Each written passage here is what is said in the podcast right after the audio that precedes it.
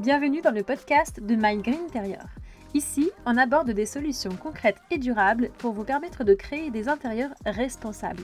Que vous soyez architecte d'intérieur, décorateur, designer ou tout simplement à la recherche de solutions inspirantes pour votre home sweet home, vous êtes au bon endroit. Je suis Coralie, moi-même décoratrice et architecte d'intérieur depuis 10 ans. Amoureuse de la nature et des grands espaces, je rêve d'un monde où la consommation devient intelligente et la créativité au service de la planète. Vous êtes prêts à faire rimer beau avec durable? C'est parti pour un nouvel épisode Hello les gunners Vous êtes de plus en plus nombreux à écouter ce podcast, à être là au rendez-vous une fois toutes les deux semaines.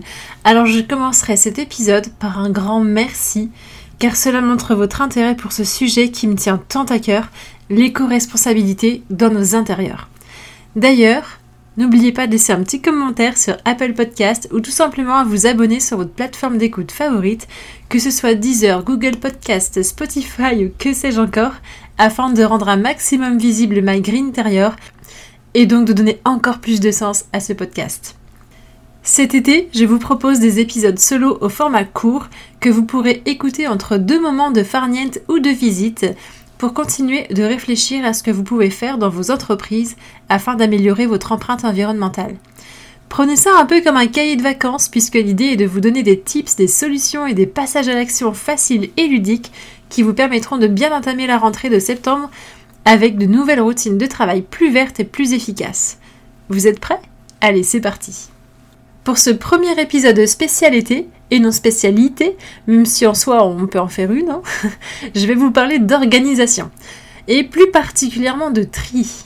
Je ne sais pas vous, mais pour ma part, le ménage dit de printemps se fait plutôt l'été dans mon entreprise.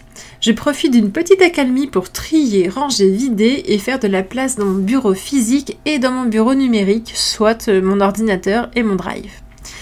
Côté Drive, l'avantage est que vous pouvez vraiment libérer l'espace de stockage pour vous, mais aussi pour les serveurs, ce qui veut dire que vous ne faites pas tourner des serveurs toute l'année pour des données inutiles, périmées ou en doublon par exemple.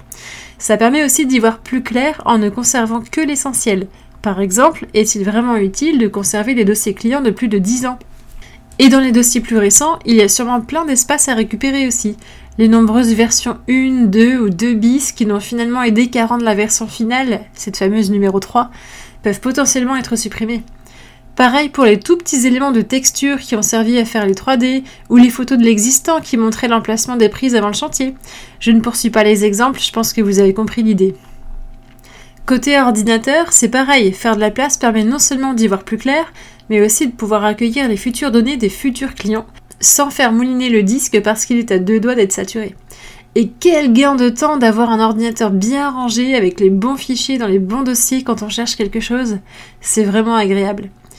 Dernière chose pour finir sur le numérique, pensez à vider votre boîte mail de la même façon que pour votre drive. Les mails d'il y a deux ans qui ont été traités, les invitations pour des visios, ou ne serait-ce que les mails avec des pièces jointes un peu lourdes que vous avez déjà rangées dans vos dossiers bien comme il faut.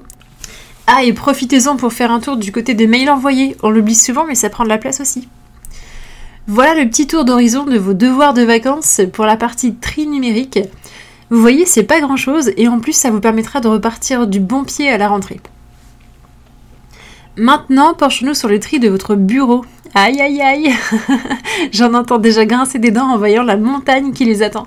Pas de panique, c'est pas mon rôle de vous assommer pour classer vos papiers dans vos dossiers suspendus puisque, vous avez compris, c'est quand même mieux d'éviter d'imprimer. En revanche, ce qui prend de la place dans nos bureaux et qui mérite d'y jeter un œil régulièrement, c'est notre matériothèque, bibliothèque. Entre les catalogues de fournisseurs à qui on ne fait jamais appel, ceux pour qui on a la version 2018 qui trône encore à côté de la version 2023, et ceux avec qui on a finalement arrêté de travailler pour X raisons, là encore, on peut vraiment faire de la place, ce qui nous aidera à mieux trouver ceux qu'on apprécie et qu'on place régulièrement chez nos clients. Petite astuce au passage, pour ma part, je refuse quasiment tous les catalogues papier depuis quelques temps, puisque tous les fabricants fournissent également les versions PDF ça fait moins d'arbres abattus, c'est beaucoup moins lourd à transporter sur maison et objets, mes épaules me disent merci. Ça permet d'être bien plus efficient quand on cherche un produit en particulier, merci le contrôle F. Et comme je les upload directement dans mon outil Monday, j'ai toutes les infos réunies au même endroit pour tous mes fournisseurs. Lieu de fabrication, contact, catalogue, pricing, remise pro, délai de livraison et j'en passe. Je vous mets le lien dans la description de l'épisode, vous allez adorer cet outil. Ce qui est moins facile à numériser en revanche, ce sont nos amis les échantillons. Du carrelage par-ci, du parquet par-là, des liasses de tissu accrochées où on peut, des classeurs de papier peint. Bref, ça dégueule de partout, on ne sait plus où caser les nouveautés, et c'est pourtant indispensable pour montrer les matières aux clients. Pas de panique, je suis sûre que certains ne demandent qu'à voir la lumière, même si c'est ailleurs que dans votre bureau. Triez ce dont vous ne vous servez pas ou plus, demandez les mises à jour à vos fournisseurs aussi pour supprimer les collections arrêtées, et mettez de côté tout ce dont vous vous séparez. Ça pourra faire des heureux lorsque vous passerez devant une école d'archi ou des ateliers manuels. Sinon, c'est déchetterie pour le bon recyclage des différents matériaux. Mais voyez avant si vous ne pouvez pas vous en servir à autre chose. Personnellement, j'ai déjà transformé une grande plaque de carrelage en sous-plat pour mon appareil à raclette. Ma table en bois m'a dit merci. Aussi, je me suis souvent aperçu que beaucoup de mes confrères et consoeurs avaient un tel amour pour les échantillons qu'ils prenaient même ceux dont ils n'avaient pas besoin. Que ce soit sur les salons professionnels ou les présentations de commerciaux, on sait que c'est facile de récupérer des morceaux de matériaux à tout va. Mais pourquoi les prendre si on n'a pas le chantier sur lequel les placer en ce moment? Personnellement, je préfère dire non si je sais que les produits de la marque ne me correspondent pas ou ne correspondent pas à mes valeurs, à mes clients ou à mes goûts. J'ai vraiment besoin d'aimer la marque pour la proposer à mes clients. Ensuite, si je pense que j'en aurais probablement besoin, mais pas tout de suite, je préfère mentionner dans mon logiciel Monday que les échantillons peuvent être envoyés sur demande pour ne pas m'encombrer pour rien. Parfois, c'est qu'une couleur sur toute la gamme qui va m'intéresser. Par exemple, je me suis déjà retrouvée à enlever des pages de classeurs de certaines marques de revêtements muraux devant les commerciaux pour ne prendre que ce que j'aime et qui m'intéresse. Vous vous dites certainement que c'est malvenu eh bien, dites-vous que vous leur faites déjà gagner de l'argent avant même de les faire travailler. Les échantillons coûtent cher à produire et un échantillon qui dort sur une étagère ne sert ni le fabricant ni le décorateur. Adoptez les bons réflexes en ne prenant que ce dont vous avez besoin et vous verrez, vous ne serez pas obligé d'agrandir vos bureaux ou de déménager. J'espère que cet épisode vous a plu avec son format estival. Vous allez pouvoir passer à l'action dès votre retour de congé et avant le rush de la rentrée. N'hésitez pas à commenter le post Instagram ou LinkedIn de l'épisode sur les comptes La Déco Responsable, sur l'espace que vous avez gagné, sur les gigas que vous avez libérés ou sur ce que vous avez fait de vos échantillons inutiles. Ça pourra servir à tout le monde et j'aurai plaisir à vous lire.